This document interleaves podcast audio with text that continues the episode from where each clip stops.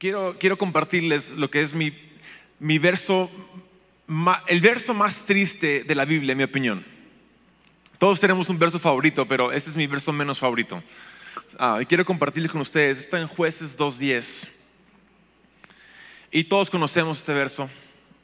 Ah, dice, después de que murieron todos los de esa generación, creció otra que no conocía al Señor ni recordaba las cosas poderosas que Él había hecho por Israel. Otra traducción es, creció una generación que no conocía a Dios ni recordaba sus proezas. Esto es una locura. Porque si, si, si, entramos a, a leer entre líneas, esta generación son, ¿quiénes son esta generación? Literalmente son los nietos de Moisés. Son los nietos de Moisés que crecen en la promesa, pero no recuerdan el dador de la promesa. No lo conocen. O sea, no recuerdan eh, cómo Dios los libró con diez plagas de Egipto. No recuerdan el mar rojo que fue abierto. No recuerdan ah, los milagros en el desierto. No recuerdan cómo conquistaron la tierra prometida. No recuerdan nada de esto.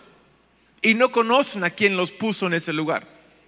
Así uno pensaría de que en la promesa todo va a estar bien. Pero me, me- da tanta tristeza de que después de Josué y Caleb, una generación que no conocía a Dios ni recordaba sus proezas, un día yo estaba luchando con este texto, así luchando y peleándome con ello. Porque no creo que sea el corazón de Dios de que eso ocurra, amén. No creo que sea el, deseo del Padre de que ah, ocurra eso. O sea, ¿te imaginas que tú des tu vida, lo estamos dando en nuestras vidas? Que gastemos toda nuestra energía, fuerza, recursos en levantar una tremenda iglesia, que Dios haga milagros y proezas, pero que nuestros nietos no lo recuerdan. Yo hasta diría, diría no valdría la pena. Yo no estoy entregando mi vida para que mis nietos no recuerden cómo Dios ha sido fiel. Ah, en paréntesis, tengo cuatro hijas. Ah, he estado casado 15 años.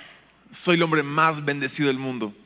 Ah, recuerdo que cuando iban a ser mi primera hija, se llama Misha, esto fue hace 14 años, yo le dije a mi esposa, hey mi amor, ah, mira, no sé si yo quiero que nuestra hija sea una hija que, una niña toda rosado, morado y escarcha por todas partes.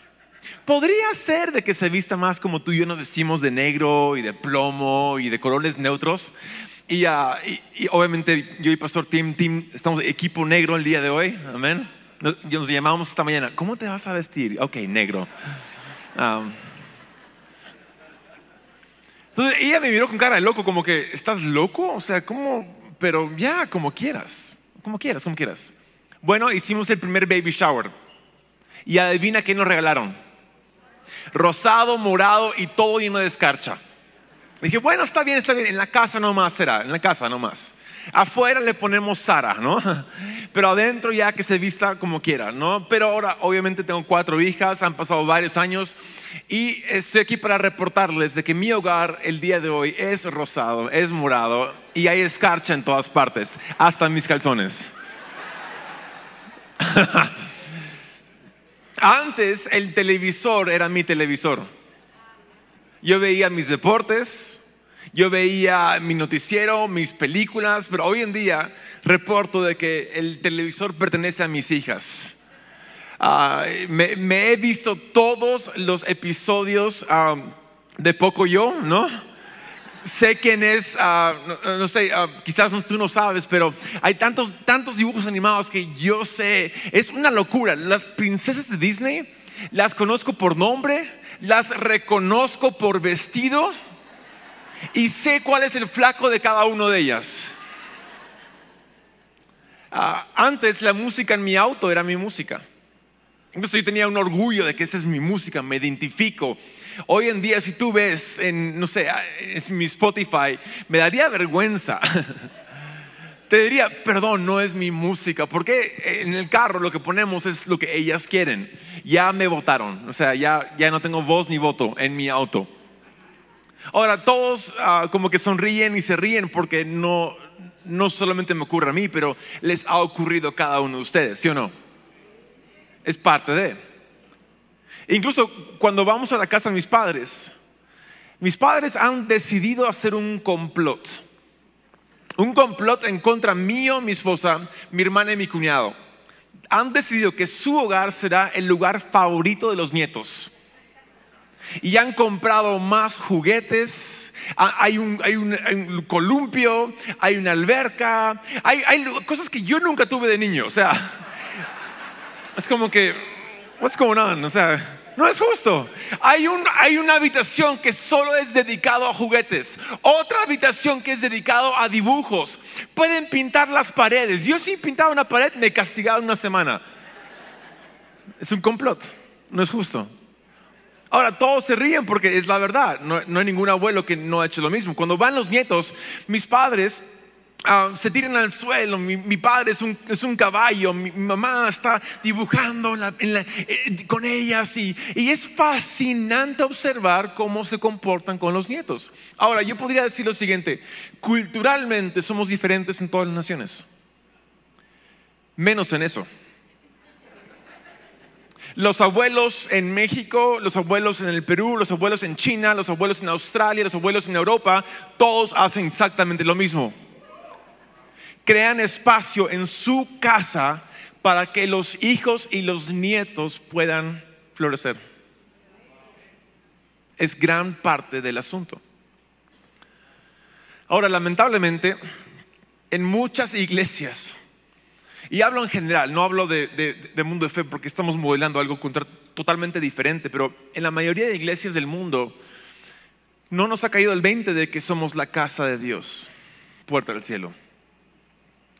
Hay una historia ficticia, pero que todos lo, hemos visto y vivido de alguna forma u otra, de que uh, una mamá tiene un, hijo que, creció en la iglesia, básicamente nació en la iglesia, ah, llegó a ser niño y lo llevaban a la iglesia y chévere, y, y, creció, llegó a ser adolescente, es como que más o menos, y, y, llegó a ser ya un joven adulto, 19 años, y como que ya no quiere ir a la iglesia, y y de repente la mamá un día le dice, hey, mi hijo, yo, te amo, te quiero, pero no, entiendo por qué no quieres ir a, la iglesia conmigo. Y el hijo responde, bueno mamá, es que no quiero ir a tu iglesia. Y la mamá escucha entre líneas que dice tu iglesia, o sea, y se indigna, dice, ¿mi iglesia? Es nuestra iglesia. Y yo, te parí en la iglesia, literalmente, o sea, es tuya, tú has crecido aquí, es nuestra iglesia. El hijo dice, no mamá, nunca fue mi iglesia, siempre fue tu iglesia. Yo iba a, tus reuniones, como te parecían a ti, hacía, cantaba tus canciones, la palabra era predicada en tu estilo. Yo nunca me encontré, yo nunca me ubiqué.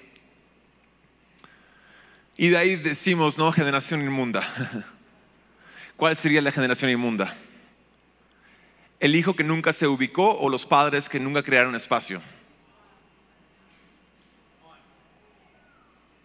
Y ahí es donde de nuevo el ejemplo de la casa creo que es un ejemplo primordial. porque En nuestros hogares hemos hecho espacio para que los hijos y los nietos crezcan y florezcan. Sería rarísimo de que yo obligue a mis hijas a ver mis ah, noticieros y mis películas y mis deportes, que les obliga a escuchar mi música, que yo les obligue a vestirse como yo me he visto. Sería raro, sería como que esos chiquiviejos por ahí, ¿no? No sería natural. En cambio, lo natural es que cada, cada casa se inclina hacia la siguiente generación abriendo brecha, abriendo espacio para que ellos se encuentren y se ubiquen. Eso es el plan que vemos naturalmente en el ADN de cada ser humano en la tierra. Y ahí es donde vuelvo a la historia que es triste sobre Jueces 2.10, una generación que creció en la promesa sin conocer el dador de la promesa. Dios mío. Y en esta lucha con Dios de, Padre, ¿por qué ocurrió eso? ¿Cómo qué puedo aprender yo para no repetir esa historia? Y, ah, un día sentí que el Espíritu me, preguntó, Taylor, observa, ¿quiénes son los que faltan en la tierra prometida? Y dije, qué rara pregunta. Entonces empecé a releer la historia y, y de repente es como que una inundación de, una revelación, creo, de, wow. Si observas, los que faltan en la tierra prometida son los que murieron en el desierto. ¿Y quiénes son ellos? Son los abuelos. Los abuelos murieron en el desierto. No habían abuelos en la tierra prometida. Y ahí es donde creo que no, quiero, subestimar el tema de generaciones, porque de nuevo, yo mencioné anoche, yo soy un mejor papá porque los abuelos están comprometidos con los nietos. Quizás hay momentos donde yo cuando nació mi primera hija, yo, yo hubiera subestimado una fiebre, como que, ah, es una fiebre nomás. Pero mis padres dicen, hey, esa fiebre de 39 no baja, hey, anda al hospital ahora mismo, ten cuidado, es peligroso. Ah, ok, ok, voy, voy, voy. Y otra cosa de lo cual podría yo estar friqueado, estresado, no puedo más. Y dice, ¿sabes qué? No te preocupes, Dios es fiel. Los bebés nacen con pan bajo el brazo. Él va a proveer me encantó la estadística que, mi, padre mencionó ayer de que hay cero, hay cero suicidios en la vida de nietos donde los abuelos están en sus vidas. Es impresionante eso. Y ahí es donde, ¿por qué no habían abuelos en la tierra prometida? Es que aquellos abuelos decidieron no pelear su batalla. Esos abuelos decidieron no, afrontar sus gigantes cuando les correspondía. No, no, pelearon, no abrieron brecha para que los hijos puedan entrar y pelear de ahí su batalla. Amén. De ahí es donde yo lo pongo de esta forma. Tú y yo somos la generación establecida y nos corresponde como generación establecida crear espacio para la generación aún no establecida. ¿Qué significa eso? El día de hoy, camino de vida ya no es para mí. Camino de vida no es para Taylor Barriger, es para mis hijas. Camino de vida es para los amigos de mis hijas. Es para la generación que aún están encontrándose en Dios. O sea, podría pasar la tragedia más grande del mundo en mi vida. O sea, horribles cosas podrían pasarme. Y yo estaría molesto, estaría sacudido, estaría destrozado. Pero mi fe en Jesús no va a fallar. Él es mi Salvador y en Él confío aunque yo no entienda. Pero en la vida de mis hijas, eso todavía se está estableciendo tiene 14, 12 y 5. O sea, se está, se está todavía formando esa identidad de que Él es un buen Salvador. Entonces, tengo que hacer todo lo posible para crear un espacio donde ellas puedan descubrir quién es Jesús, su Salvador. ¿Qué tenemos que hacer entonces para poder hacer ello? Wow. Pienso bastante en la mesa No sé cuántos aquí crecieron ah, donde había una mesa de adultos y una mesa de niños. ¿Recuerdan? Yo odiaba la mesa de niños. ¿Cuántos están conmigo? Era horrible. O sea, mis padres tenían invitados y habían pastores que venían de lejos y eran fascinantes y eran maravillosos, tenían buenas historias, eran chistosos y yo relegado a la mesa de los niños. Yo no quería eso. Pero ocurre. Y sé que es un tema de logística, un tema de comodidad. Entiendo todas las dinámicas y también yo lo he aplicado de vez en cuando. Pero a veces me hago la pregunta, si Jesús estaría sentado esa noche con nosotros, ¿en cuál mesa Él se sentaría? ¿En la de adultos o la de niños? Alguien voltea a tu vecino y dile, obvio microbio. O sea, o sea. Jesús estaría sentado en, la, y no vale recalcarlo con ustedes. Saben que Jesús va con el marginado, va con el rechazado, va con los aún vulnerables. Él dijo, vengan a mí los niños, déjenlos pasar, no fastidian, no molestan. Ellos, Él estaría sentado con ellos. Entonces yo quiero que Jesús esté conmigo en mi iglesia. ¿Qué voy a hacer yo? Yo voy a incorporar a los niños a la mesa. Porque si yo amplío mi mesa un poco más y la incomodo, y permito que los niños estén sentados en la misma mesa con los adultos, ¿qué va a ocurrir? Es más probable que Jesús esté sentado con nosotros. Y yo quiero sentarme con Jesús. Y quiero que mis hijas estén sentados conmigo mientras yo estoy sentado con Jesús. Es chistoso porque ah, obviamente estoy, muy, asustado con el, el mundo en el cual estamos viviendo. Y si yo podría hacer, no sé, lo pongo así, no quiero que mis hijas crezcan en este mundo, no quiero. El sentimiento que mi padre dijo, ¿por qué no pudimos haber nacido en otra generación? Lo pienso de forma muy constante. Incluso a veces quiero aplicar lo de Rapunzel. ¿Alguien? Quiero construir una torre sin internet y encerrarlas y yo les proveo de lo que necesitan y, sé que funcionaría por un tiempo limitado, una burbuja, digamos. Pero en su tiempo vendrá un ladrón llamado Eugene y se las va a robar.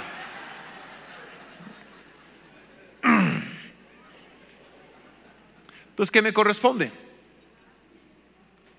Más que encerrarlas en una burbuja, me corresponde convivir con ellas y estar con ellas de la mano mientras se equivocan, mientras descubren, mientras encuentran. Y cuando se caigan, mostrarles de que Jesús les las ama aún y Él es un buen Salvador. Esa es la tarea de mía. Y, así es como yo voy estableciendo su fe no aislándolas, más bien conviviendo con ellas mientras ellas van descubriendo quién es Jesús. Soy un constante recordatorio, como dijo Etiel maravillosamente, de quién es Jesús para sus vidas. Wow. Creo que eso es el modelo de la iglesia también. Hace, hace años atrás estaba sentado en una mesa redonda con pastores y ah, no recuerdo quiénes fueron que hicieron la pregunta y, perdón si se acá. pero en, la mesa redonda había un, papá y un hijo, obviamente en ministerio juntos. Y el hijo mencionó algo sin querer queriendo, es como que se le salió, pero levantó algo en mí que yo no sabía que estaba ahí. Me dijo, Taylor, ¿podrías hablar sobre transición? pero lo dijo con un tono de voz como que diciendo, ¿puedes decirle a este viejo que me deje en paz? Que pase la batuta, que, ya pues, yo ya puedo, que, él se, se, aparta el camino, que yo ya sea el que me toca pues. ¿Puedes, puedes hablar sobre transición? Y, algo en mí salió que yo dije, wow, y salieron palabras que yo nunca había escuchado ni dicho. Y dije, bueno, salió de mí, yo no creo en transición, creo en convivencia. Wow. Es que, ¿qué significa transición? Transición literalmente significa que uno se detiene y el otro empieza. ¿Sí o no? Transición significa un final y un comienzo. Pero convivencia, ¿qué significa? Habitar juntos en un mismo espacio por un tiempo prolongado incómodamente. Hay una frase que mis, mis, padres siempre nos inculcan en Camino de Vida, que el matrimonio no existe para hacerte feliz. Más bien el matrimonio existe para hacerte madurar y más maduro eres más feliz. La convivencia generacional en el ministerio no existe para hacerte más feliz. Existe para hacerte más maduro. Y eres, cuando eres más maduro, eres más feliz. Es que el modelo del mundo es transición. El modelo del reino de los cielos es convivencia. Un, un gran amigo nuestro, Willie George, dio una enseñanza magistral al respecto. Él dijo, los, el modelo del mundo son monarquías. Cuando el rey se muere, los hijos o los generales se pelean por los escombros. Se pelean por, por lo que dejó. Porque el rey se murió, no, no, no, dejó una herencia clara, todos se pelean. Y, ¿Y qué pasa? El reino se divide, lamentablemente. En cambio, el modelo de Dios, ¿cuál es? Abraham, Isaac y Jacob. Podríamos decir que es, aplica a la ley de primera mención. Es la primera vez que Dios va estableciendo algo generacional, donde Abraham convivió con Isaac y conoció a Jacob. Abraham tendió su carpa al costado de Isaac. A veces leyendo la Biblia eh, a, forma superficial no entendemos el tema de convivencia generacional que ocurría entre ellos tres. Es fascinante.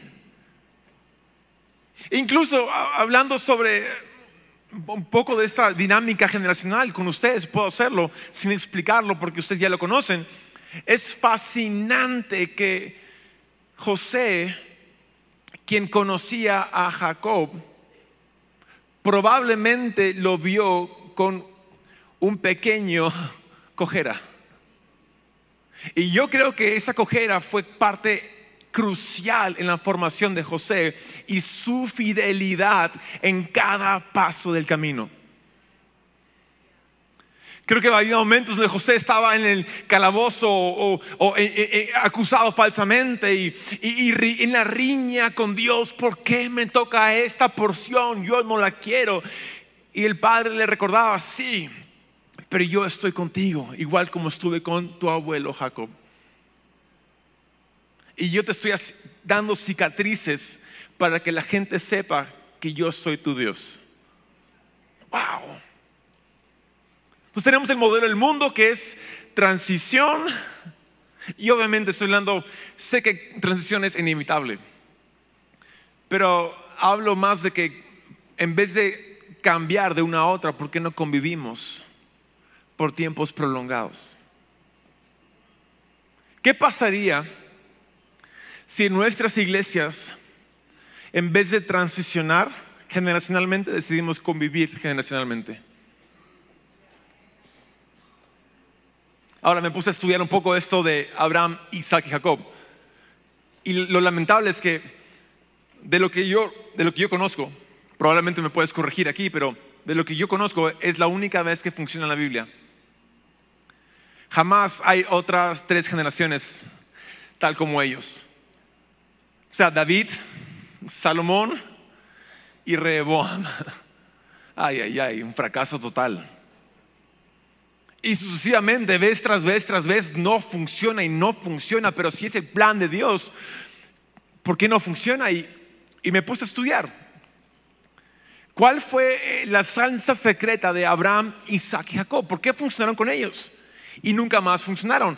Y un día leyendo un comentario bíblico, decía, una, una línea bien, bien breve, pero fundamental, dijo, de los tres patriarcas,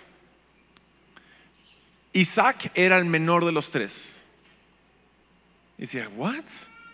Y en asterisco, aparte, en el pie de página decía, Isaac es el menos referenciado entre los tres. Oh, ¿Y no es verdad? O sea, ¿cuántas prédicas sobre Abraham y Jacob hemos oído? Miles. ¿Y prédicas de Isaac? Unas cientas. Hay, y buenas prédicas, pero es el menos referenciado y es el menor de los tres. Y, ahí inmediatamente sentí que el Espíritu me hablaba a mí. Taylor, tú eres un Isaac espiritual. Un Isaac físico también. Tus padres son una especie de Abraham, tú eres una especie de Isaac, tus hijas son una especie de Jacob. Y las palabras, Isaac era el menor de los tres, el menos referenciado de los tres, el menos popular de los tres, el menos reconocido de los tres. Y de repente me cayó el 20. Taylor, tu, tu tarea no es ser mayor que tu padre. Tu tarea es ser menor de los tres. Dios mío.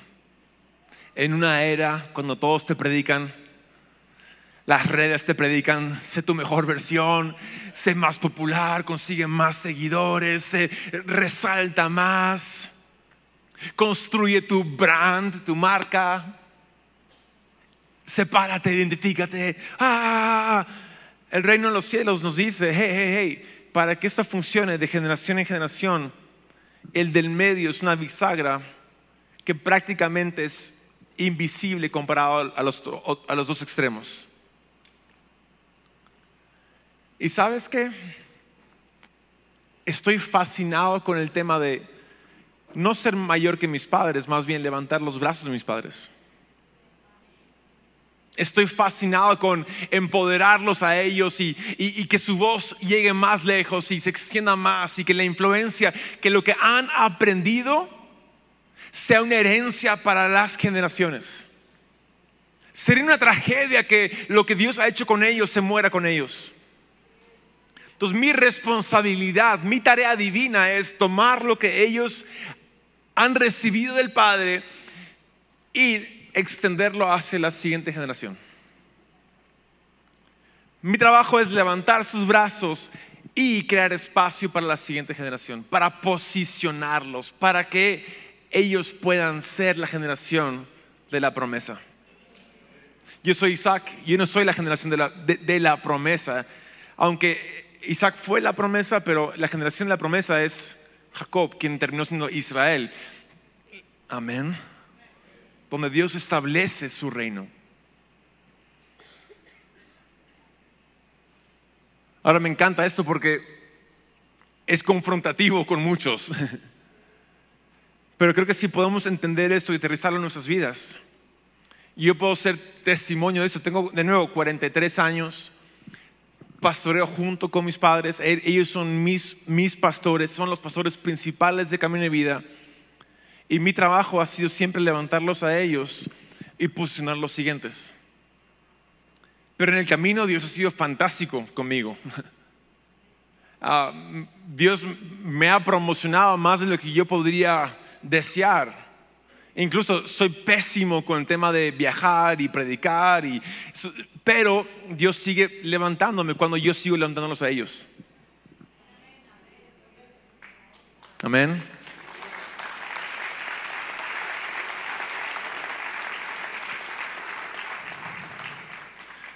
Si puedo resumir esto para ir cerrando y pasarlo al pastor Ernesto que venga y, nos ayuda a aterrizar todo lo de esta mañana. Ah, en primera parte, le corresponde a la generación establecida crear espacio para los no establecidos. Le corresponde a, a todos entender de que tenemos una unción de Abraham para crear espacio para Isaac. Y a aquellos que son Isaacs, te corresponde a ti no ser mayor que tus padres o la generación previa, más bien levantar la generación previa y posicionar la generación que continúa. Ahora uno podría preguntarse, pero Taylor, ¿cuál generación soy yo? Creo que a todos nos corresponde ambas.